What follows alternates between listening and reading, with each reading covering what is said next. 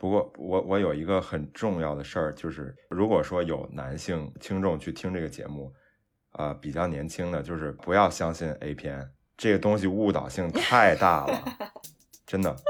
对。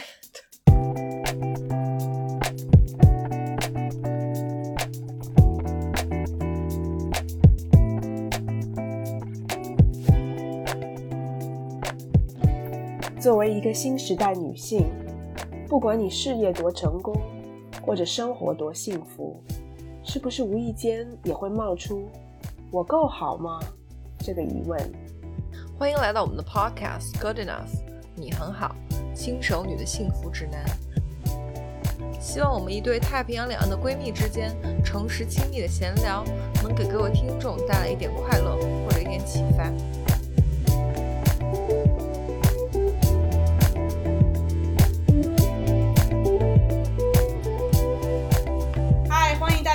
到我们的 podcast，Good enough，你很好，我是 Maggie，我是 Sherry。今天我们，Hello，大家好，我是大宇。我还我还没 Q 你呢，大哥。就是今天我们给大家请来了一位非常特别的嘉宾，特别到以至于我早上起来是这集 podcast 我是洗了脸才录的。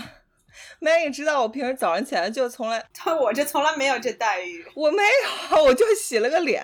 哦，好好好，他就洗了个脸，就是因为我们是一个所谓标榜自己是一个女性节目，所以我们今天请来了一位非常不一样的嘉宾，他是一个男生，然后给我们来分享一点从男生 perspective 的一些我们之前聊的一些话题的不一样的 perspective。大家欢迎大宇，欢迎欢迎，鼓掌。Hello，大家好，我是大宇。大宇是我的好朋友，他。现在人在香港，然后要不大宇，你先给大家做个自我介绍。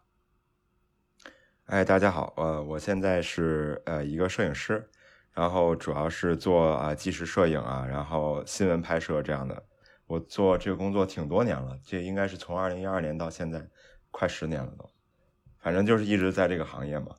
啊，我平时的话也自己比较喜欢音乐，偶尔录点歌什么的。对，差不多就是这样。声音很好听啊。哦，对，对，大宇，我想起来，大宇是他会做那个说唱哦。对他之前从北京离开香港的时候，还专门办了一个在那个一个酒吧里办了一个就是 send off party，呃，performance，就是他还唱了一些自己的那个 hip hop，还还会自己创作是吗？有自己的原创吗？对他，他很厉害。有有有有有有。好，那我们等一下给你写在那个下头，让大家都去就是那个认识一下你的这个音乐。嗯，可以，多谢多谢，这个主要是爱好，挺谦虚的。他其实他说自己是摄影师，其实他是摄影记者。然后就是他跟我一样，大宇跟我一样都是外媒的。我们俩当年是在，我们算是在 CNN 认识的吗？嗯，算是吧。算是吗？其实我是先认识你，然后我才可以去 CNN 的。说实话，其实是我我能去 CNN 实习，是因为走了大宇的后门。哦，没有没有，都都差不多。其实反正你也很优秀嘛。嗯嗯，好吧，商业互捧。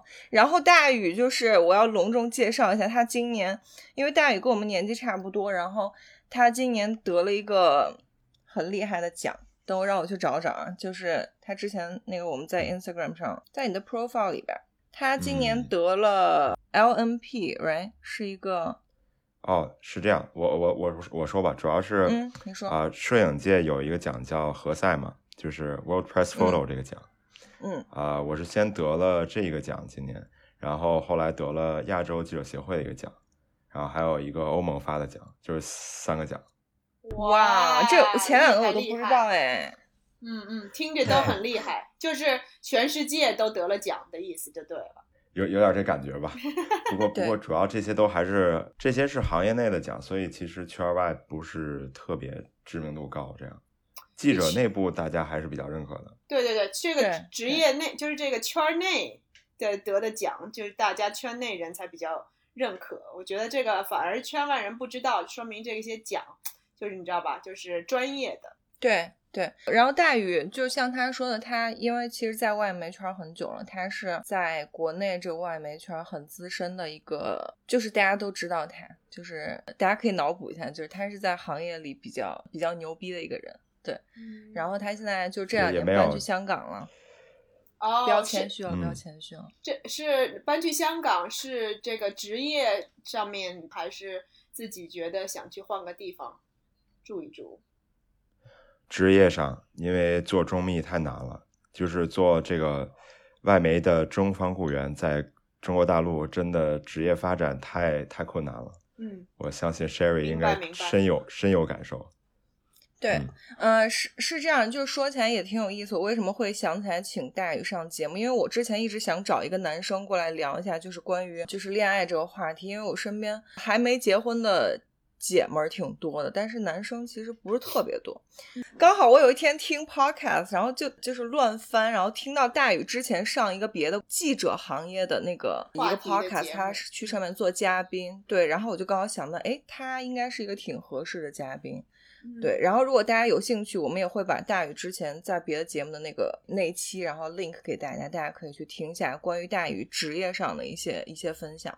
对，然后今天我们主要嗯 focus 在他的 personal life。哎，那个 我先偷偷问一句啊，可以剪掉，就是你女朋友会听到这一期吗？你有跟她说吗？啊、我不介意啊，我我我跟他说了，但是他可能把这事儿忘了。就是如果出的时候，我会我会 remind 他。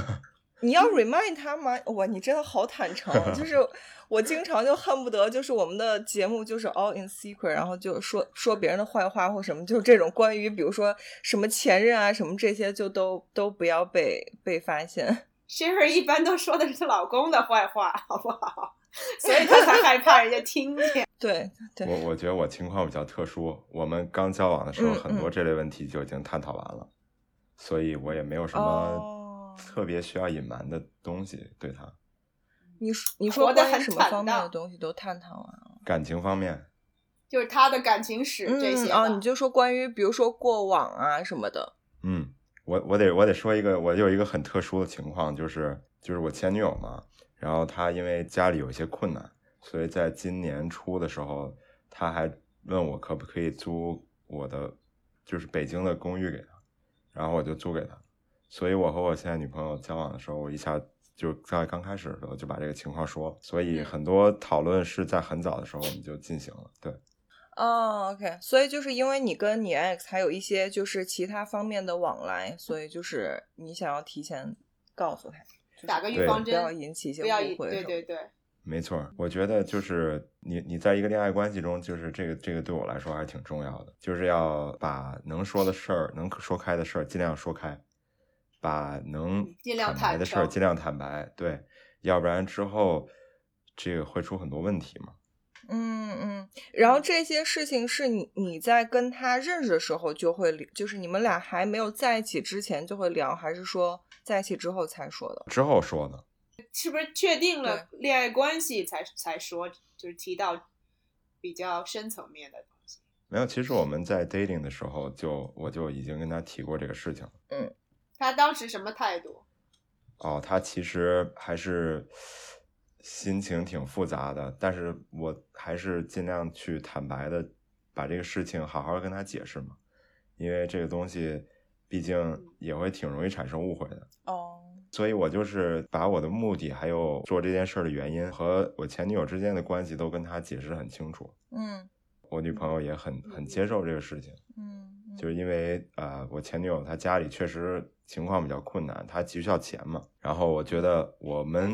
分手的时候也没有说闹到那种程度，就说大家老死不相往来。嗯嗯嗯，毕竟是就是也算是一个好朋友吧，所以就觉得伸手帮人家一下也没什么。嗯，对所以对于你来说，分手之后还是可以当朋友的。呃，也不算很好的朋友吧，就是大家还是认识这种，嗯不会删联系方式。我是想问一下，那个就是我八卦一下，就是说你跟那个前女友，就是你现在帮他忙的这个两个人在一块儿交往了多长时间？其实时间挺长的，我跟他交往从二零一五年到二零一九年，我我觉得从这个就是两个人交往的时间上面，可能会比较 make sense，就是你愿意去给你的这个前女友提供一些一些帮助，就是力所能及的这些经济上面支援，我觉得嗯是合理的。但我也同时觉得你现在的女朋友其实也真的算是挺大方的。我觉得从女生的角度，谁碰上这个事儿，都会心里有一些有一些隔阂，会有个结疙瘩。嗯两个人，对对对，所以两个人能够像你能够跟他坦诚，愿意跟他坦诚，然后他接受和理解吧。我觉得你女朋友也也是个不错的对象。谢谢谢谢。那肯定啊，大宇这么优秀的一个人，他他的另外一半肯定也是很优秀的。我觉得 Sherry 说话好像你好像他妈还是他姐，就是哎呀，我们大宇这么优秀的人，人家大宇就是很优秀，好吗？就是我有一个这么优秀的朋友，我为他感到自豪。OK，、是是是是是，我我就觉得，我就感觉嗯这集的定位哈，就是听众朋友要是就是不知道的话，还以为是我们给大宇介绍对象，所以 Sherry 就把他夸的得得的，就是不是不是，其实不是，我们是来从他这个大宇从男性的角度，嗯，给我们一些关于 dating 啊、恋爱啊他自己的这个 perspective。大宇人家根本不需要，就是就是听众朋友对大宇可能没有什么熟悉度，就大宇是一个。他就是人品啊，什么各方面都很好，然后他在职业方面也是一个很负责，然后很优秀的一一个男孩子。然后我觉得他在跟人交往啊，就社交方面，他情商也很高，然后待人也很真诚。所以就是，比如说在我的世界或我的字典里，我觉得大宇就是一个他不会找不到女朋友或者是什么，懂了，懂了，懂，知道，知道，就是是一个好人，是一个一个条件很好的人，不需要咱们给他介绍对象，懂懂懂，对知道。谢谢谢两位。对对对不过不过，其实我想就是我我得说一下实际情况，你知道吗？你说就是其实啊、呃并并并没有说那么容易，因为我觉得要要被亲密打脸关系不是不是，因为我想我想说一下，就是亲密关系其实对每个人来说都定义不太一样。我的同事还有我身边比较亲密的朋友，他们会呃用这样一个词来形容我，就是他们觉得我是一个中央空调，你知道吗？就是因为我对所有人身边的人，就是只要和我关系好的人，或者说我们啊、是朋友，我都会对大家很好。嗯哼，但是这样就嗯会经常让人觉得好像我没有对任何一个人有喜欢，特别的好。所以其实造成一些误会。对对对，所以经常有人觉得啊，你你会对这个女生有好感吗？我说可能有一点吧，但是我就也不会说表现的很明显，嗯，对对对，我懂哦。我们上期聊过这个，特别慢。你算是博爱的那种吗？会不会有别的人对你的评估是觉得你有点博爱，就是让让别人有点造成误会的那种？呃，我觉得我会就是尽量说对大家好一点，但我不是说在情感上一个很博爱的人，我会比较想建立一个比较亲密的。你是一个很客气的人吧？怎么叫客气就？跟每一个人都保持着就是比较 diplomatic。啊，不不是不是这，个我我我可以算是我觉得不是，就嗯是 你你替人家回答啥呀你？不是真的，因为每个人对自己，就是每每个人眼里的自己和别人眼里的自己其实不一样的。大宇是那种给人会有一点点自来熟的感觉，他不是说跟你很 diplomatic，、嗯他给人感觉是一个很真诚的人。他跟你交往的时候，你会感觉到他的真诚，而不是你知道有些人就是跟你啊很客客气气的，但是你也不会觉得他是你很好的朋友，或者你们两个可以有一个很 in depth conversation。大宇是那种你跟他可能第一次、第二次见面就可以跟他有很就是很深层的沟通的这种人。所以我做记者嘛，对啊，对啊，嗯对啊。嗯，我觉得记者需要这个 quality。嗯适合的嗯职业，对对对。然后，然后说起来就还蛮有意思，因为其实就是我没有说专门问过他说，哎，你最近是不是单身？最近是不是有新女朋友或什么？所以就我对他其实情感状态，我之前一直是嗯不是很确定，因为我知道他搬到香港之后跟他前前女友有一些异地的问题，但是我也没有就是说有跟他有 update 最近。结果我就因为今天要跟他打那个电话会，我俩之前都是在 Instagram 上说话，嗯我今天跟他打那个，我才点开他的微信，气死我了！我发现微信连他之前就是朋友圈全部都没有推推送给我。他之前有那个前可能有几周，他发了他跟他现女友的照片，就相当于是官宣，就宣布那个我有女朋友了，然后就是发了他俩的照片，嗯我都没看到，就因为我的朋友圈就被一些你知道什么莫名其妙工作啊、什么 PR 啊什么，就叭叭叭就刷过去了。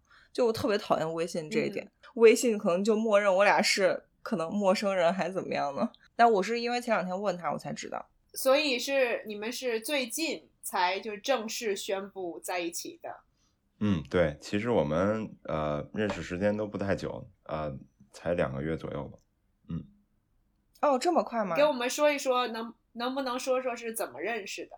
对哦，就是很正常认识，在呃，我们一起去一个朋友家玩，我们之前也没有交集，然后就这么认识了，然后大家都互相挺有好感的，但是他可能就是还是先主动迈出了这一步，因为我有点羞涩，你知道吗？哦不过嗯我还挺感谢他的，就能够去确认这个关系，相当于，但是是我先提的，我先跟他提的，就是说我们可不可以交往，然后他啊、就同意了，然后他同意完了之后就说，其实也对我有很很有好感，所以我就觉得，哎，这还挺正正好，你知道吗？对，但这嗯样其实是你先提的呀，不是他先提的。，对，是在我们 dating 之前，他比较主动去联系我这样。但是我我这个人可能我不知道那个别的男生会不会这么做啊？可能我有点职业病，你知道吗？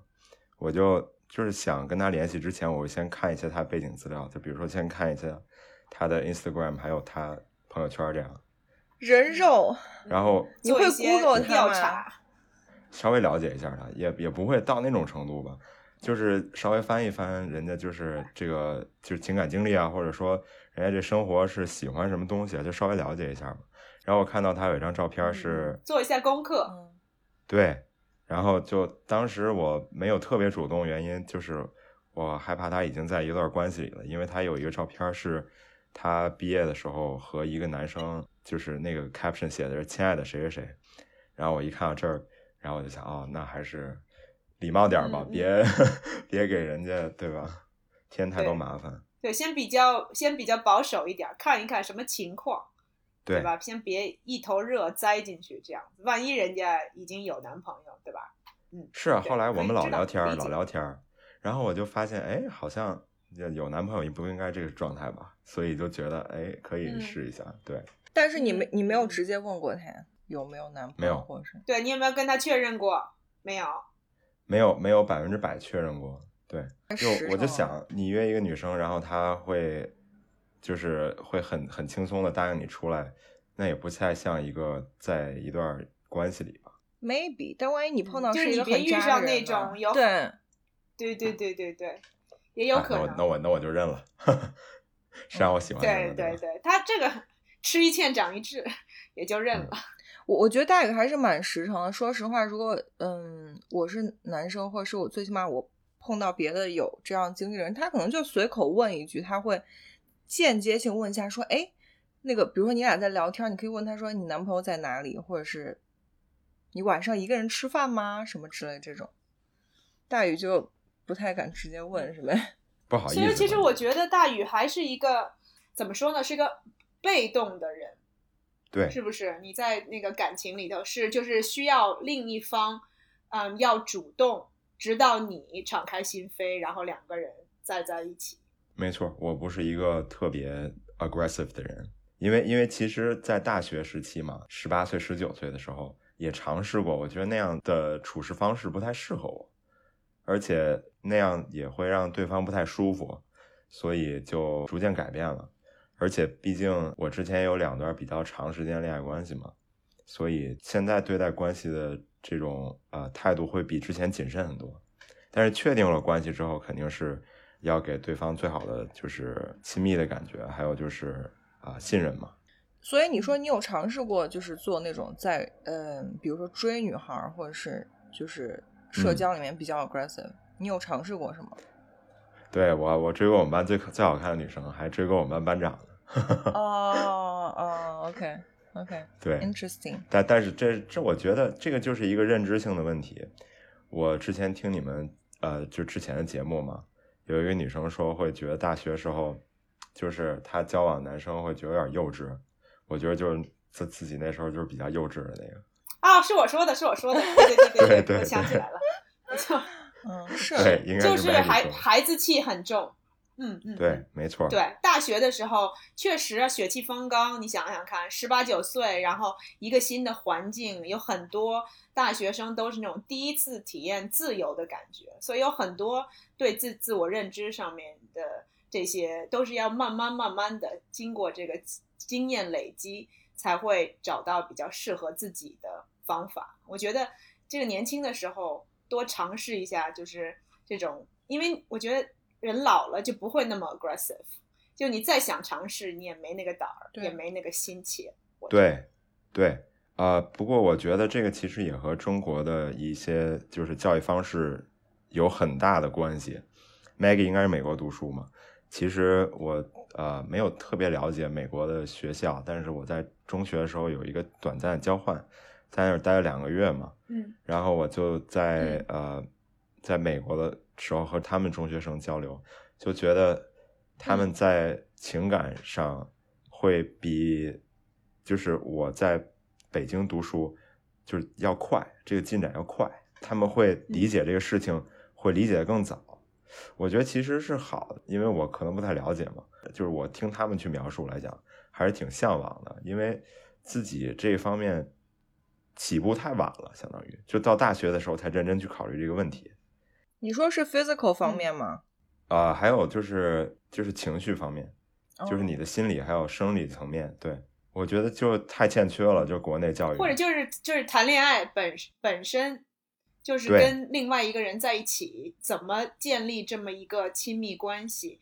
中国的教育基本上就是基本上就没有嘛，对吧？就是你得自己去摸索。高中毕业上大学了，就是你把所有的这些关都过了，才开始有这个机会让你嗯。去探索。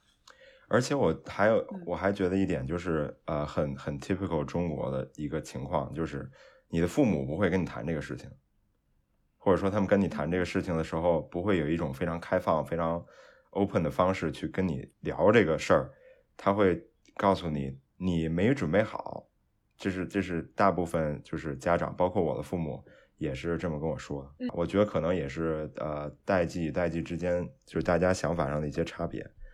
不过这个是特别普嗯遍的一个现象，我觉得其实也对，呃，就是青少年这种感情观建立不是特别好。对，或者会嗯他们会说让你把重心放在学习上，就是你现在应该 focus 在学学业上。香港也是这样，其实包括在美国的华人，我们都开玩笑说，就是你高中毕业以前，当然可能没有中国程度上那么大，但是觉得说你好像高中毕业的时候之前，父母都跟你说，哎呀，不要谈恋爱，不要把心思花在就是不正经的地方，你要 focus 啊、在比如说进一个好大学这样嗯子，然后等到你一进大学了。你父母就变成啊，你怎么还没有结婚？你怎么还可以单身？然后你到大学毕业，你父母就疯了，就是啊，还没有对象，没结婚，没有小孩儿，就是那种就是特别不可思议，就是这个 transition 就的变化，就真的让人措手不及的感觉所以。在美国也是这样，是吗？就是你你你身边的亚洲的朋友都是这样，是吗？他说华人嘛，对，就是我说就是就是华人，我觉得像你说的，即使是我在美国这边长大，我父母毕竟也都是呃中国教育出身，所以对情感啊或者就是生理啊这些东西，基本上就是基本上都没有提过。在学校里头，你可能学的东西就只是那种就是 physiology，他就告诉你一些就是这种比如说性的启蒙啊这些东西，嗯，但是他最终的目的也是，这让你别怀孕，对吧？他 就是想要告诉你说，哦，大概是这么回事儿，但是就是你还是自己小心一点儿，他还是这个目的，并不是说就是以这个辅导作为前提，想让更多的青少年或者小朋友能够更了解这个事情。其实也是非常 basic。所以那就是比如说像美国青少年的话，他们是怎么去了解这个事儿？就是还是通过自己探索，是吧？主要我觉得是，我觉得好多就是一般都可能男生就比较早熟，然后就是一边是就是就是自己身体上的探索，然后可能就是去看一些就是这种 A 片啊这种东西，或者家里面可能有一些呃哥哥呀，就是其他的啊。已经年纪比较长的，因为中国就是大部分到独生子一直到现在都是就是这种独生子女，所以并没有这个机会，就是说完全没有家里头帮助有对过来人能够给你一些就是意见啊、指哎导那太那其实还。是挺挺可惜的。哦。不过我我有一个很重要的事儿，就是如果如果说有男性听众去听这个节目，呃，比较年轻的，就是不要相信 A 片这个东西，误导性太大了，真的。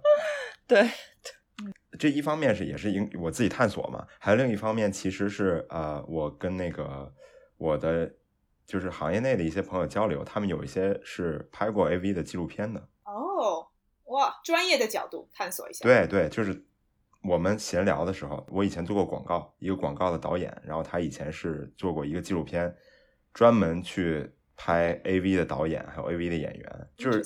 是他们就是所呈现出来，就在他们感觉这个东西是一个艺术品，它是超越于现实的，而且是需要很精心的去布置的。就是所有你能看到的在 AV 里的东西都是假的，说白了就是。等于说你那个朋友会告诉你，就是很多东西都是 stage 出来的。他说就跟拍电影一样，你所有的东西都是 stage 的，就是没有什么计时 A P R，就是这么一说，除非是那种偷拍，或者说是有那种情侣之间。即使是偷拍，也都是都是假装出来，就是假装是偶遇呀、这种很少有有那种计计时的或者那种很随意的，都是那种质量很差的，就是你一看就不是专业的这些人弄出来的。哦，而且就是我觉得其实现在就大就怎么说呢，就是可能不光是中国有这个问题，就是全世界大家都把这个性这个东西当成一个特别大的事儿，就是也不是说就是重视它，但是嗯都会特别夸大，就是说这个方面的愉悦，还有就是说啊、这个方面的享受嘛，这种。我觉得它更多对于，就从我自己的角度来看，它更应该是一个沟通和增进感情的一个方式，而不是说对要把它当成一个就是炫耀的资本。生活里面一个很很大的嗯一部分，就是我我明白他意思，他他就想说，就是不要，就是 you don't do it for the sake of doing it，就是有点那个意思。没，错，要不然其实是很难受的。而且，呃，我们刚刚说到，就是大宇说的，对，嗯、包括性也好啊，或者就就这一类的东西，就是只只是对性的认知是从 A A 片来的话，其实是会对包括对自己的想法，还有对呃另外呃一个性别对方的想法，都会有一些偏差。对，没错，而且而且等一下，就是你真的会有男生以为 A 片里面东西都是真的吗？有有我我都惊呆了。别你别当然会有真别惊呆，我 Oh 太多 God 了，我觉得这尤很正其是在青常少年，啊，我自己都是啊，是啊，很正常太常，正常了，我自己也是。你没有你没有之前其他的经验你，们你们看不出来那是一个很夸张的东西吗？不是，这就要说回我们之前，就是因为这方面教育太缺失了呀。就我在中学还有包括大学前期的时候，根本不知道这是一个什么东西。就他对于我的就是性关系的建，就是这种认知还有建立，是还是挺早期的。就是呃，我那会儿就觉得这是真的，因为我自己也没有经验啊，我都不知道这是怎么回事儿，对吧？嗯，没。错，没错，因为特别是我刚刚不是说了吗？就是这个对这个东西，就是只有 A 片为基础的这群人，不管是什么年龄，就是有些人可能年纪很小，或者有些人可能已经，比如说二三十岁了，但是没有自己亲身的经历，所以他就只能从 A 片里面学习这这一类的的的知识也好，或者是这一类对这一东这些东西的了解，所以嗯。会很容易就产生这个误解。就如果你觉得这个东西就应该是这个样子的话，你就会嗯会朝着这方面去做，或者男生很多时候会对女生有一些嗯 unrealistic expectation，就会觉得说哦，就是嗯女生就应该表现那样。我我个人是觉得啊，就是日本的 A 片荼对毒很大会。会给很多男生会会造成一些就是不正确的 false expectations，还有就是让嗯他们就是教他们的这些做法，并不是正常人或者一个，你知道，我也不知道怎么说，反正就是我个人觉得不太好，就是影响不太好。说实话，这一点就是让我觉得这一点可能是男生跟女生很大的一个区别。嗯我从小，to be honest，就是我从小，我不知道我是不是 typical 一个女生，我从小到大都没有看过 A 片。就是一个是 I'm not interested，还有一个是我觉得那个东西看起来，Oh my God，就是我会觉得让我的眼睛瞎了吧，就是但是你自己就是我，我很好奇，就是那你自己的话，会对这个事情有期待吗？就是在你发生之前，不，因为我怕痛。啊，对，Sherry 是一个，也是一个比较特特殊的。对我可能我不是 typical，我觉得我可能比较能够代表正常人。真的吗？你是比较正常，还是我比较正常？呃，不好说。那也有可能，毕竟我是个仙女。啊，对对对，是是这样，是这个原因。对对对。哎呀，我这白眼翻的都快回不来了。不是，我其实很好奇一个问题，你如果觉得不方便，你可以不答。啊，你和你老公之间，呃，这个就是说会沟通这个事情吗？会聊这个事儿吗？嗯，你说关于这个，就是这个 act 本身是吗？嗯，还有就是说，还是关于大家的，就是 sex relationship。对，就是你们的 preference，还有你们就是说是怎么让会让你们觉得就是两双方都很舒服。就更好，我觉得会吧，不会吗？我觉得就是这个东西对于我来说是一个很 natural 的东西。就我觉得对于我来说，一个 relationship 不管它是婚姻还是恋爱，两个人都要坦诚嘛。那就是其实你不管是平时情感的沟通，跟我觉得在 sex 方面，我觉得其实是一样的。就是如果 if one thing makes you uncomfortable，或者是 if this thing makes you happy。那你应该让另外一个人知道这个事情。嗯，我是这样觉得，就有点像，就说如果他对你说了一句让你很不舒服的话，那你肯定也会想让他知道。所以就是我觉得这个东西对于我来说是没有区别的。就我不觉得那个 sex 本身是一个不一样的东西，但是不是会对？但是不是会有的 couple 觉得那个东西不是很好意思讨论？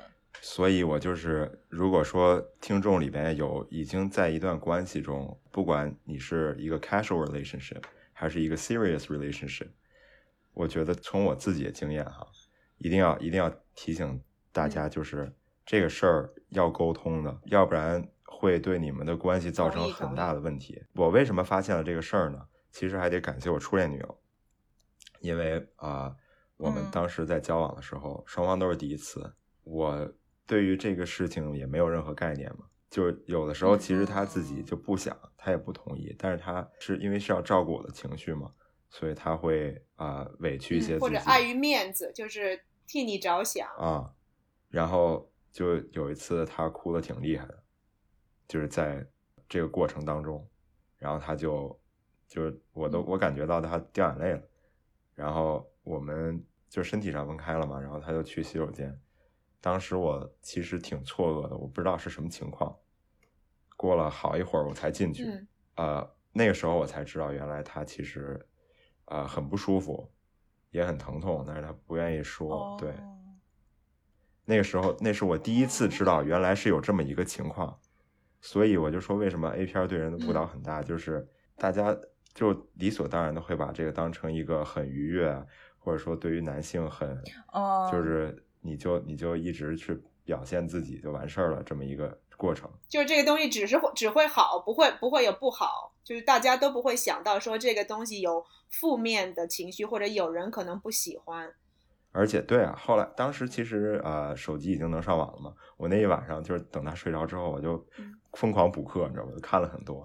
那是我第一次知道，其实就是那个就是女性的这个器官其实是很容易受伤的嘛。对，男性听众一定要听。而且，而且有的人可能对那个会比较敏感。对对对。所以是你当时那个初恋女友，她没有，呃，当场没有说什么？就她只是因为痛，所以哭了。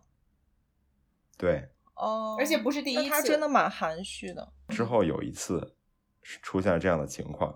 那我真的觉得她，她可能会比较照顾你的感受，或者她是一个很含蓄的女生。就我，如果换作是我的话，我不知道别人会怎么样，我只代表我。如果我碰到痛，我会立刻就是我会立刻喊痛，然后就我就会 make it make it very clear to the other party。从女生的角度，我觉得其实特别是年纪可能年纪轻的时候，会先考虑说我多喜欢或者多爱这个人。都会觉得，就是这个事情，如果特别是如果男生，比如说看起来很爽，或者叫 very into it，他就会觉得说，如果我提出这个事情，会不会伤害到这个男生的自尊心，或者会不会伤害到我们的感情？我觉得这个是其实是很自然的一个想法，但是并不利于之后的关系，就是。嗯嗯，就是当然，ideally 应该是就是你的 sex sexual life 应该是很很健康，然后两双方有共识的这么一个状态。但其实要嗯达到那个程度，需要很多的磨合，然后也像刚刚大对宇说的，就是沟通，而且就是你要很明确的沟通，不能很含糊。其实对，就是这种肢体上，就是这种东西，有些时候可能你觉得哦，我就是提一句，可能对方就明白了。但是特别是这种 sex 这种东西，很多时候其实你越明确，虽然说一开始对方可能觉得很突兀，就说哦哦他不喜欢我这样，但是慢慢慢慢的，其实我觉得对另外一方是更好的，就是能够很嗯 specific 说出你到底想要什么或者不想要什么，然后嗯这样会对以后的 relationship 是很是很好的。而且我觉得这个不光是在性这方面，就是你在情感的，就是情感的维持，包括情感的建立上，就从我自己的角度来说，啊、诚实是一个很很重要的一个一个环节，就是你对自己的情感要诚实，你对他的情感也得诚实，要不然这个关系很难走得很远。像我和啊、呃之前的女友就会出现这个问题，主要是因为我我觉得我可能对她的情感不是表达的太诚实，嗯而且当时我其实也自己有一些犹豫，我我是表面上其实我觉得自己应该挺喜欢她的。我记得 Sherry 之前就是刚才那个说了一句话嘛，就是说人对自己的认知都会有点偏差。但是我就到了这个关系，就我现在的恋爱关系之后，我才发现，哦，原来我对于前女友的这个感情投入，还有就是喜欢的程度，是和现在没有办法比的，不是跟时间长短有关系，你知道吗？呃，跟恋爱时间长短没关系，就是你对于一个人的感觉，还有你呃，你们俩之间的 chemistry 这个东西，是只有俩人才能知道的。当时我还是挺疑惑的，其实就觉得，哎，难道谈恋爱都应该是这样吗？嗯，然后就现在我会觉得，就是我会明确知道，哦，其实不应该是这样如果说你要是建立一段长期关系，你老对这个东西有疑惑，不管是男女啊，我觉得那那肯定这个关系就不太对劲，你知道吗？就是你觉得嗯你和这个人，呃，不管是情感上还有生活理念上，老是会出现质疑，那你就应该好好再想想，就是说这个人适不适合你，对。等于就是你在上一段这个 relationship 里面，其实你就是总会有一些 uncertainty，或者是你对某些东方面不是很很确定。嗯，就是犹豫到了那种感觉什么事儿都要问他的情况，你知道吗？就比如说今天吃什么，或者说我们俩出去，我们去买衣服，就是我我什么衣服穿什么衣服好看，得需要他的认可，这种感觉，为什么？比如说关于穿衣服这个事情，因为我怕让他失望，哦，而且我我会觉得不知道怎么样才能让我们俩都开心，就会那种感觉特别明显。哦，就是等于说你在很多事情里面你都很小心翼翼，因为你很担心充满了疑惑，对，哦哪个环节就类似于出了问题，因为不确定，就是不确定对方，也不确定自己，所以你才很小心翼翼的，像是经营这个关系，就是不想踩着雷，然后不想让对方不高兴，但是同时你可能就是在做这个事情的过程中，并没有那个时候可能刚开始没有发现说自己是如此的花费这么多的心机来维护这个感情，嗯，然后现在这段感情，你当你可能有这么一个人，让你觉得很轻松，两个人在一起就可以很自然，可以做自己，所以你就嗯能感觉到这个对比。特别明显。所以 Sherry 在找我录这期节目的时候，就问我说：“为什么我和现在女友交往时间没有很长，但是我很想和她长期发展？就是这个原因。嗯一方面是我们都互相吸引，然后另一方面我们的沟通方式很好，大家都接受这个沟通方式，不管是在情感关系，还有就是两性关系上，都沟通的很直，就是很直接，然后沟通方式也很好。”所以我觉得很适合，就是做一个长期关系发展。对，对，就是嗯大宇在提到这一段 relationship 的时候，他主动跟我说，就说，嗯，就说他俩虽然在一起时间不是特别长，但是他好像说，你就说你很确定是不是？就是这段是你一个想要长期发展的一个一个关系，等于说你对这段 relationship 本身就很确定。没错，但我觉得可能跟你之前那段关系也有关系，其实就是没有对比就没有伤害。就是当你碰到了一个可能对你来说不是那么合适，或是不是对的人，或者不是在对的时间碰到对的人，对比之下，你现在的这段就是让你觉得完全不一样。我觉得其实很多东西都是对比出来的。没错。但是其实都是学习。我觉我不知道你们的感受怎么样，但是你你们都结婚了吗？我还没有。但是很多时候，我觉得就是你找一个能够很跟你契合的 partner 是特别特别难的。我觉得人年轻的时候总是想找一个 physically attractive 的 partner，嗯，但是其实往往就不会得到很好的结果，因为我觉得要双方是真的会有呃互相信赖、互相爱慕的感觉，才可以让这个关系走得长远。对，你可以学 Maggie。其实你 如果听了我们上期节目，你可以学 Maggie，拿一个 Excel sheet，然后给每个人打分。Physical attraction 只占就是整个总分的一个 一个就是 element。你可以做个 pie chart。对，physical attraction 你就五个 percent，然后可以算打个分儿什么。没有了，我没有给人家打分，你不要给我乱宣传。我只是把人家写在了 Excel sheet 里头而已，帮助我自己 organize。我刚刚想问的是。嗯，你们觉得这个世界上有没有 soul mate 这么一说？大宇先说呗。我觉得有，我觉得就是我和我现在的女朋友可以往这个方向发展，就是通过大家呃对对方更多的了解，更多的默契的建立，我觉得完全可以往这个方向上去发展。但是就是可以成为 soul mate。对，我觉得就是呃。已经在很多层面上试了，但是因为我自己也没有说像 soulmate 是一个，在我来看是一个非常啊非常强烈的词吧。就是说你要形容两个人是这个关系，那基本上就是说你们这个一生就注定说要在一块儿那种感觉吗？呃，对啊，我我觉得就是觉得啊，我和我女朋友就是这个。等于对于你来说，你觉得 soul mate 是一个可以发展出来的东西？是这样，就是我和我女友现在就是我我感觉哈，就已经是这个已经是这个模式了。我们如果再继续发展的话，就是肯定是了嘛。但是我觉得也不能说太着急，因为凡事都需要沟通嘛。你有的时候觉得自己很了解，但是其实又不一定那么了解。就是双方关系是需要建立的，这不是说。呃，一个人说或者两个人说这个东西是，他就是说的有道理。我觉得大宇的想法感觉，嗯，我没有了解过他这种观点，但我听了他的之后，我会觉得他的这种对 soul mate 认知可能会更更成熟一些。我一直以来对 soul mate 的理解是，就是说在世界上有一个人，他可以在 personality 或者是呃这个情感的各个 level 都跟你 click。就是一拍即合，就是你不需要磨合，这是我一直对 soul mate 的理解。然后我相信这个世界上每个人都是有自己的 soul mate，但是我一直感觉一个人一生不一定会碰到自己的 soul mate，因为他可能，比如说这个人有可能在非洲，在南极洲，或我是觉得你不一定会碰到他。就我觉得 soul mate 是一个可遇不可求的东西，而且我觉得 soul mate 不一定是你的。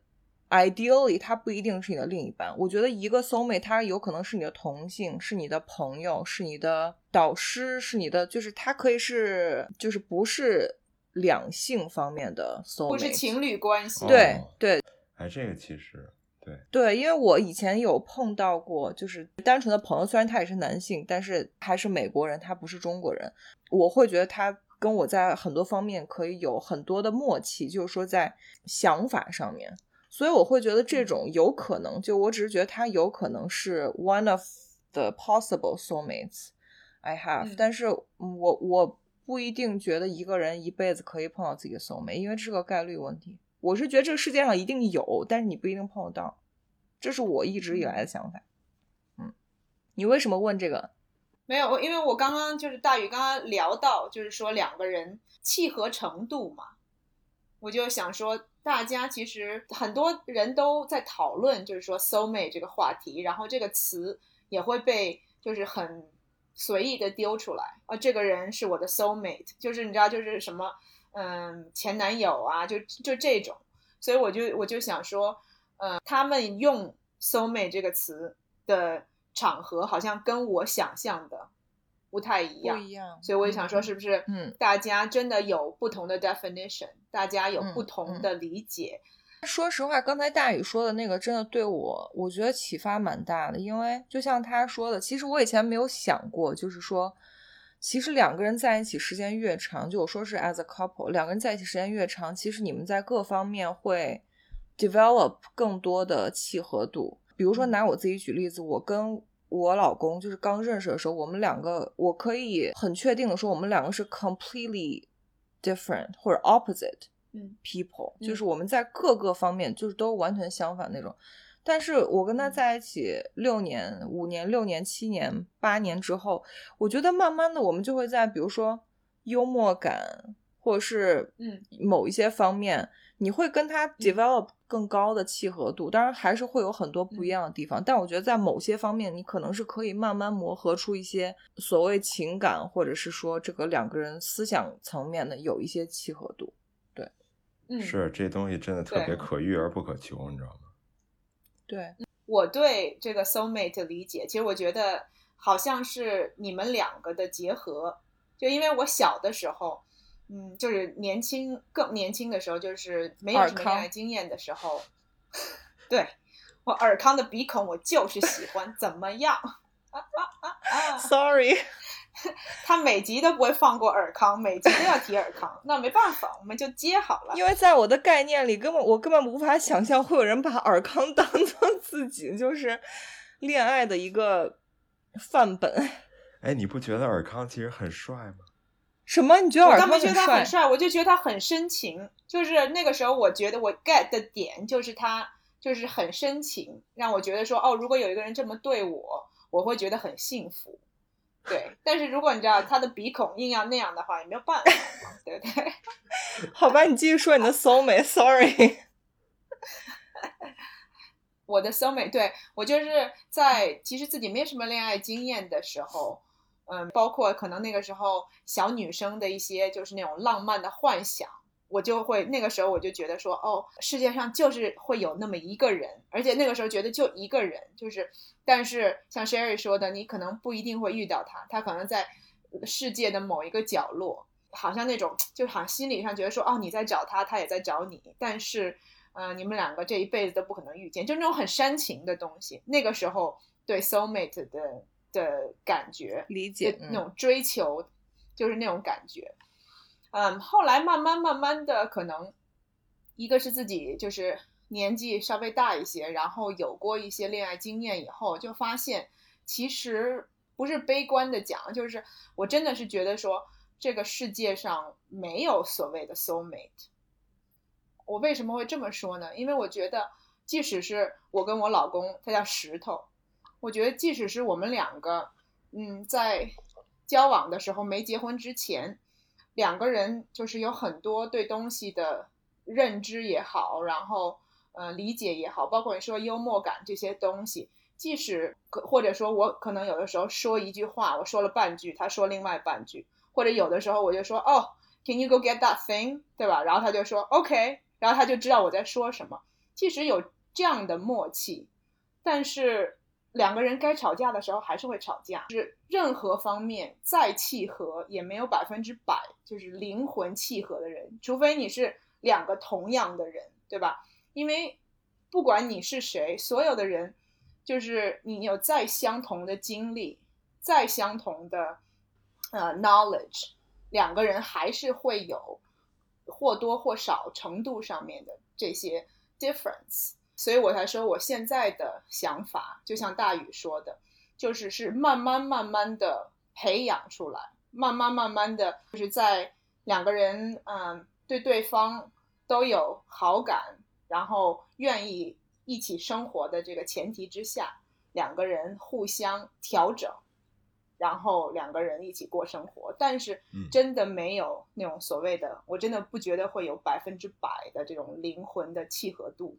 即使是有，也像 Sherry 说的，在现实生活当中，嗯，他不一定是一个好的 partner，就是说你可能跟他对就是这个灵魂、精神上面的的契合，不一定能够 translate 到现实生活，两个人一块儿过。嗯对对，就这点，Maggie 说这点我特别认同。我觉得大宇可能现在的那个 relationship 还没到那个阶段，我会觉得，如果两个人精神上很契合，但是一旦你进入了一个很长期的恋爱关系或者是一个婚姻当中，嗯。嗯，很多东西会 interfere，比如说嗯你们的嗯。日常生活的磨合，你生活习惯是否匹配，我觉得这种东西会影响你对这个人整体所谓的 soul mate 契合度的判断。因为比如说你们两个在嗯。生活上，你们两个吃饭习惯不一样或者什么，我觉得这个东西就它会影响你对这个人所谓契合度的认知。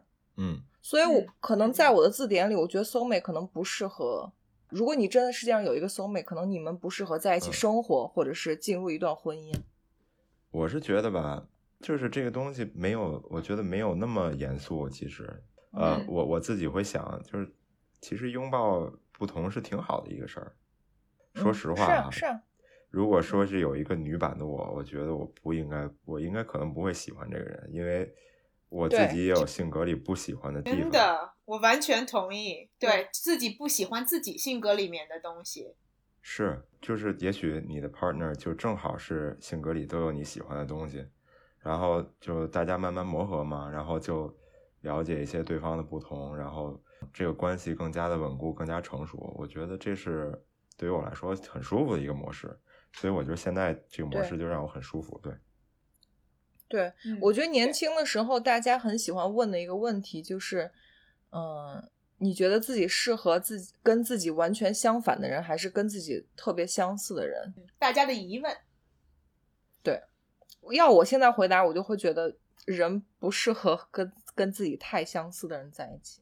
我我同意，嗯，特特别是如果性格很强的人，其实也没有办法。就是如果你跟也找一个性格跟你很相似，虽然说可能两个人有共识，但是处事方法什么很容易有吵架呀这种事儿。对，这涉及到另外一个，刚才听了 Maggie 说这个事儿，就是两个人的关系之中，其实我觉得强势还有就是妥协也是一个很重要方面。哪怕这个人本身很强势，你也可以在关系中表现的弱势一点，或者说就是在关系中做一些让步。就是我身边接触到的人当中，包括我自己身边一些朋友，呃，其实大家都会有一点面子那种感觉，你知道吗？我这个人就是，呃，习惯就是习惯于把自己放在一个不是那么强势的位置，所以我就觉得面子这个事儿真的没有那么重要，你知道吗？你说在 relationship 里面吗？对，任何的 relationship，是是是是，不过尤其是呃双方的那个亲密关系里，如果说有听众自己会觉得，哎呀，我就是为了不让他觉得我很很弱势，就要一定要表现的很强势，那其实是没什么必要的。两个人要要真的要到这种程度的话，那其实会有点，我觉得啊，就会影响影响你们的关系。比如说，你可能本来很容易说清说开的一个小事儿，因为两个人都是想要面子，然后就会把这个事儿弄得很……对对对，我之前在我上一段关系之中就是这样，就会就会犯这种错误啊，就特别芝麻蒜皮的小事儿，然后就非得就是把它上升到一个两个人关系的这个高度，其实是特别没有必要，然后特别消耗你情绪的一个事儿，所以就对听众朋友们可以考虑一下。对，但你觉得这一点是因为你们两个当时已经就是是一个很长时间的关系，所以就是会到后期会有一些争吵，然后两个人都不愿意互相妥协。中前期也有，哦，前期也有是吗？嗯，我觉得这个就跟可能跟交往时间长短有一定关系，但是也不是那么有嗯关系。就是人其实都是会有点自己要好这个面子嘛。其实有的时候没那么必要，对，没那么有必要。我觉得可能在大事儿上，就比如说很重要很重要的事儿上，就是要自己据理力争。但是比如说在什么吃什么东西、喝什么饮料，或者说住什么酒店这种，我觉得就没有没有太大必要了吧。对对对，重要的事情就是，比如说你的 opinion 有一些东西，就是让你觉得说这个东西我非要据理力争，那 OK。可是生活中太多的事情是鸡毛蒜皮的小嗯事儿，不一定每件事情你都要让对方觉得你是对的。relationship 也好，或者婚姻里面一个一个学问，一个艺术，真的要学会让步。嗯嗯，有的时候让对方觉得他是对的，他比你强，他比你好。有的时候，嗯，反过来让这个呃 relationship 里面有一些 balance。对，嗯，其实是一个说起来、听起来其实挺简单，但其实做起来非常难的一个是事，儿。尤其男的，很难，就是两个人都要互相有妥协。没错，尤其男的，年轻的男的嘛，就尤其是比我现在这个年龄大概年轻五岁到十岁这些年轻男性，就是如果有这种听众，就放一下自己的这个不必要的这种好胜心，你知道吗？我跟你讲，这跟年龄没有关系。哦，是吗？我是觉得有的时候，嗯，自尊心这东西，我有时候也会反思，就是有时候吵架，比如就要争个谁对谁错。我觉得就是有的时候你那个情绪上来了，就是理智上讲，当然是都是应该互相妥协的。这个两个人互有妥协，才会是一个比较经营的比较好的 relationship。嗯，我我想问一个，就是因为之前那个大宇听我们的那个上一集，他说他很排斥 dating app 这个东西，我想听一下你的观点，哦，为什么？哦，其实或者是你你很不喜欢用这个？嗯，对，我觉得可以，呃，可以归纳为几点。第一点，你很容易被骗，就是不管是在情感上，还有就是因为现在这个照片太容易 P 了，你很容易就是在这个就受到这个视照片视觉欺骗，而且就你自己在这个 app 上放这个照片，也不一定是百分之百就是你的真实的你，肯定是还是会想要更多吸引这个呃你的 potential partner 的就关注，给自己打广告嘛。没错儿。对，所以就有点像感觉好像自己在贩卖一个商品。第二点就是嗯，不管你怎么说这个 app，、就是说大家还是想，就是不不管你怎么去解释，说想 keep it casual，就是说我只是随便看看，大家还是会对这个东西有一些期待，不管是对 emotional 还是对 sexual 这这些方面，就是就是会有期待的，这是不可否认的。嗯所以我觉得，如果说是通过一个 app，它去帮你演算这个，会有那么准吗？我觉得可能有的 app 会比较好，但是我觉得 Tinder 是、Tinder 还有探探这种是真的不太可取的，就是这些 app，我宁愿嗯去说下一个 app，、然后这这个 app 上面就是你也别别放照片儿，或者说就是你放一些照片，但是大家更多讨论的是说你喜欢什么东西啊，或者说你对于一个嗯感情里边，呃，就是你的观点啊，还有就是你的政治取向啊，生活上对于社会中发生的事情一些看法，这个很对我很重要。但是现在对的我接触到 dating app 没有，但是对很多人来说，特别是现代的这种很素食的这种这种爱情观来讲，其实那那对很多人来说，这个东西很次要。就是特别是男生，他就看到这个，就说哦，so what，我跟你百分之六的匹配，对吧？咱还是要试一试，还是来个只要你长得好看，对对对，还是说个 hello，然后我觉得对于不管是男的女的来说，遇到这种情况，那最好还是界界定一下，就是咱们这个关系的属性，你知道吗？就是像我之前，比如说有嗯 casual relationship 的时候，也就是肯定是在就开始之前，或者说在第一次关系之后，一定要说明说这个东西，我不是想和你作为一个是一个长远的东西。对谈恋爱。是，就是大家不不不要不要把它弄得太复杂，就是简单一点嗯是最好，因为因为很多东西涉及到双方的同意，你知道吗？如果说呃任何一方觉得这个关系不太舒服的话，是其实比较好终止的。如果说在一个比较长期、比较稳定的关系之中，然后再提出来说，哎呦，这个沟通方式对我来说不好，你让我不太舒服，那就对双方损害很大了，而且会影响一些之后人生的经验、之经历这种问题，所以最好是对先说好，对很多事情先说好。嗯。嗯我觉得就是大宇说的这个观点跟，跟我之前跟你们聊的时候聊的观点是一样的。就我觉得男生对于 dating app 的嗯定位和它的功能性跟女生真的不一样。最起码在国内啊，Maggie，我说国内就是女生还是会寄希望于，就是说可有可能在上面碰到自己真正的另一半。但我理解大宇的意思就是，可能还是就是更多的你在 App 上或网络上认识的人，你跟他可能还是更 casual 的一个关系。对，因为风险太大。之前讲过的嘛，就是呃，我和橙子就是当然都是从女生的的角度来看，都觉得就是是一个呃，就是认识人的平台。那当然，就是我觉得美国跟中国来来比的话更不一样，平台嗯就是它提供给你的就是呃认识更多的人的机会。嗯然后之后要怎么发展，每个人对自己的定位也要清楚，对吧？就比如说你是一个女生，你就是想要找真爱，那你就是你要清楚说这个平台给你的只是认识人的机会。嗨，就是人的成长、恋爱的成长，我觉得也是有时候要去自己踩一踩，然后掉坑里头，然后自己就爬出来，然后掸一掸，然后再继续往前。对，就是交学费嘛。对嗯，嗯，对嗯其实就嗯是你经经验多了，hopefully 能找到一个，最终能找到一个很适合自己，就是能够一起走下去的人。对，嗯我觉得就是“走下去”这个词儿比较好，因为我觉得就是在中国这个文化圈里面，男性可能大家有点误区，你知道吗？就觉得一定要结婚生孩子，或者嗯说一定要让这个关系有个什么结果。其实我觉得，就是我的观点啊，就是我反复强调的，你的 partner 不一定同意，先问问，很多事儿都是先问问，先商量，不能你默认，你知道吗？就是我觉得，呃，不管是同性呃关系，还是两性关系，或者说各种类型的亲密关系，你都不一定最了解你的 partner。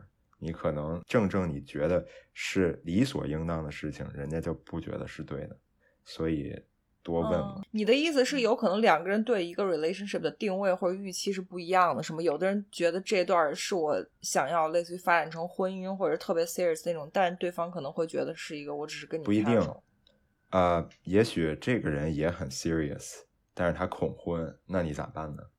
嗯，对，是，对，是吧？没错。我自己的做法就还清楚是对，还是最好能早点问清楚。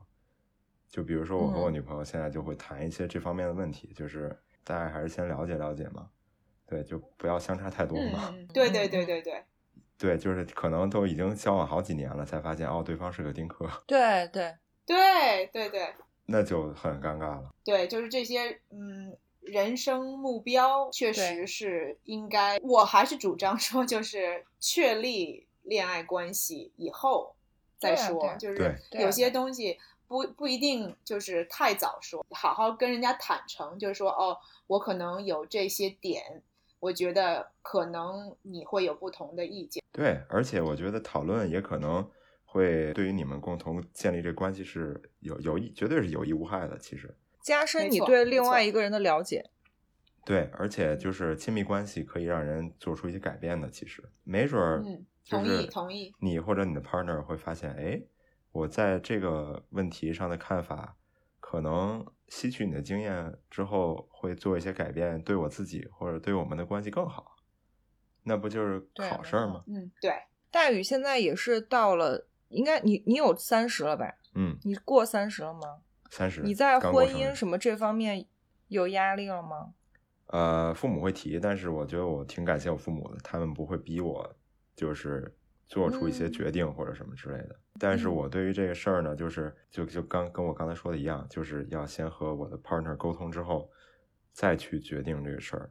嗯嗯，我觉得在中国社会，可能大家对男性还是稍微宽容一点点吧，就是在年龄方面。对，是宽容很多好吗？宽容很多。我只是谦虚的说，我觉得其实不公平的，就是亚洲社会不不光是中国，当然，我觉得其实说不公平肯定是，但是确实也是有这种科学，就是自然依据的，就是特别是亚洲的文化对呃传宗接代那么重视的一个文化，不能批评说这个就是父母想要抱孙子的这种心态，对吧？Sherry 一直在摇头。对啊，Sherry 就是 还不如我活在中国。不是，就是我我会觉得这种观念就把女性当做工作人了，呃，工具人。当然，我不是不同意说女性就是在这种这种文化下面就是造成不好的影响。我只是说从另外一个角度，你可以理解，就是为什么大家嗯、呃会对女性的年龄、结婚啊、生小孩的年龄有比男生更多。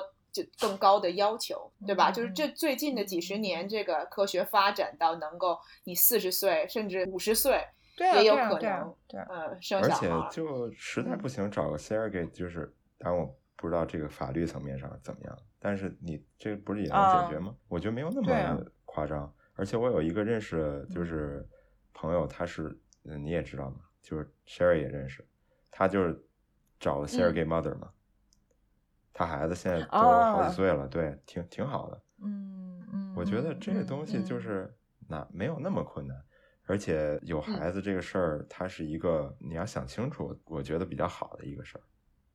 如果说不负责任的话，就是比如说未婚先孕这种，会对你的下一代造成很不利的影响。我觉得，当然我我也不是说这种这种不行，其实我身边也有这种人，他们过得也挺幸福的，就是因为父母都啊、呃都是很负责任的那种人。虽然是意外怀孕，但是人家也过得挺好的。但是我觉得奉子成婚，嘛，挺多的，现在挺多的这样。但是这样不好，我觉得就不不是一个应该鼓励的模式，因为这种离婚率其实也挺高他对你的婚姻关系，对对他对你的婚姻关系不是很有利。而且我知道，就是广、嗯广东地区挺多的，有的很多人就是，甚至说有了孩子之后再离婚，或者说有了孩子之后也不管，就是交给家里人管。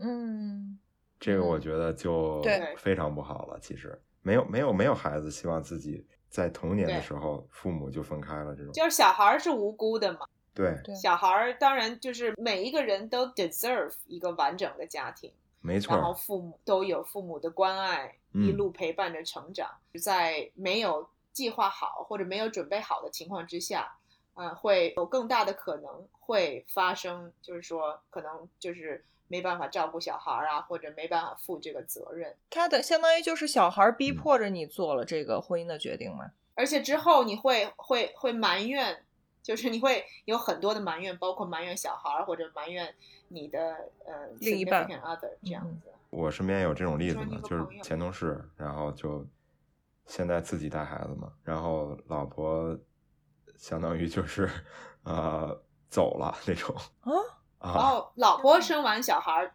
把小孩儿给了老公，就自己走了。对，我就感觉在我在我的感受上来讲，这个东西有点奇怪，而且 Vice 还写过，Vice 中国当时还写过这个事儿，以一种啊、就是这个这个妈妈很很 liberal 的这个口吻去写这个事儿，哦，我觉得这个不太好，你知道吗？他他灌输了一个有点错误的观念，就是 irresponsible 呀。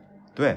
女性解放和 irresponsible 不是一个事儿，你不能说自己孩子刚出生连走路都不会走的，你就自己追寻梦想去了，就完全离开这个家庭了，那我觉得是有点过分了。，嗯消失了。对，那那你孩子成长起来会对女性建立一个什么样的观念呢？对吧？对，对对，而且这个孩子以后他在组建家庭的时候，他还会把这种 trauma 或者是这种嗯，嗯就是 bad experience 带给他的下一代或他的另一半。一定的。我就想说，就比如说我以后有孩子的话，我觉得宁愿他可能就是他没有很高的天赋，或者说他不是一个就是说天才或者说特别成功的人，但是我就希望自己能做到尽量让他心理上是比较健全，对，就是嗯追寻一个开心的生活，而不是一个为了去。达到别人眼中一个就是会为了社会准则，对对对，去生活。同意。大宇真的是中国当代男性的家庭和恋爱观念的典范，就是我觉得这种三观真的蛮正的。嗯对对对，我同意我。觉得也跟我父母嗯，跟你父母有关。对，因为我们家庭挺特殊的。我我父亲其实在我小时候照顾了我很多家庭生活，所以他让我看到了这嗯种不同家庭关系可能性，所以我才哦会有这些想法。挺感谢我爸嗯妈的。我妈是事业女人嘛，就是 career woman 那种。哦，所以你其实你的家庭就是你的成长模式是跟大部分人不太一样的。对，然后你可能对男生和女生，就是包括什么，就是男权女权啊，或者家庭分工社会有自、嗯有自己的见解。嗯，但是我也得必须坦白，就是我这种真的不占多数。我有的时候和朋友聊天儿，还会就是故意的去把这方面的想法保留一下。哦，就淡化是吗？对，男生吧，跟男生朋友吧，嗯，就是很多男性并不认同，甚至都不太认同男女平等的观点，所以是啊，我也不会太提，你知道。但是就是说，我觉得还是还有还有很多地方需要了解嘛。虽然说作为一个记者会比平常人关注多一点儿，但是还是有很多不了解。我觉得对于女性议题啊，包括就是性少数群体，自己了解还是挺少，因为毕竟自己也不嗯是嘛，所以就就是也只是说有新闻才关注。我我应该还得再再学习 学习。哇，真谦虚哎！我觉得我们每每个对，我觉得人都应该大宇这一点就是得益于，就是大家可以看到，就做新闻行业的男生，其实在这方面 consciousness 就会比社会其他职业的群体的男性会，最起码他的 awareness 会高很多。所对，以就是呼吁大家多看新闻，多关注一些自己身边发生的事儿，不要就是老是把头埋在沙子里。对，maybe 多可以考虑一下 date，就是新闻行业的男生，这是我们这一集最大的广告。原来是这样，原来是等在这儿呢。我还想说我们这一集到底是什么主题，原来是这个。婚恋广告。那就这集先这样，我们时间有限，然后就是特别感谢大宇来跟我们分享一些三观很正的男性角度的，就是跟我们聊了很多嗯有的没的关于恋爱啊、婚姻啊、女两性之性关系友的话题。对，嗯，我我以后继续努力。是是是，多谢邀请我上这个节目，谢谢谢谢。以后肯定大宇这个持着他的三观，以后肯定生活会越来越好，而且一定很幸福。嗯谢谢谢谢我们祝福你。我我努力嘛，祝福，嗯，感谢。好，好，大家别忘了给我们的节目，呃，评分、留言，然后别忘了分享给你觉得也会喜欢我们的朋友。相信在听我们节目的你一定是有品位的听众，所以把节目分享给跟你一样有品位的朋友。没错没错，然后记得要把整个节目播完，帮助我们提高我们的完播率。对，嗯。好，那就先这样吧，我们下周见，好，我们下周再见，拜拜。拜。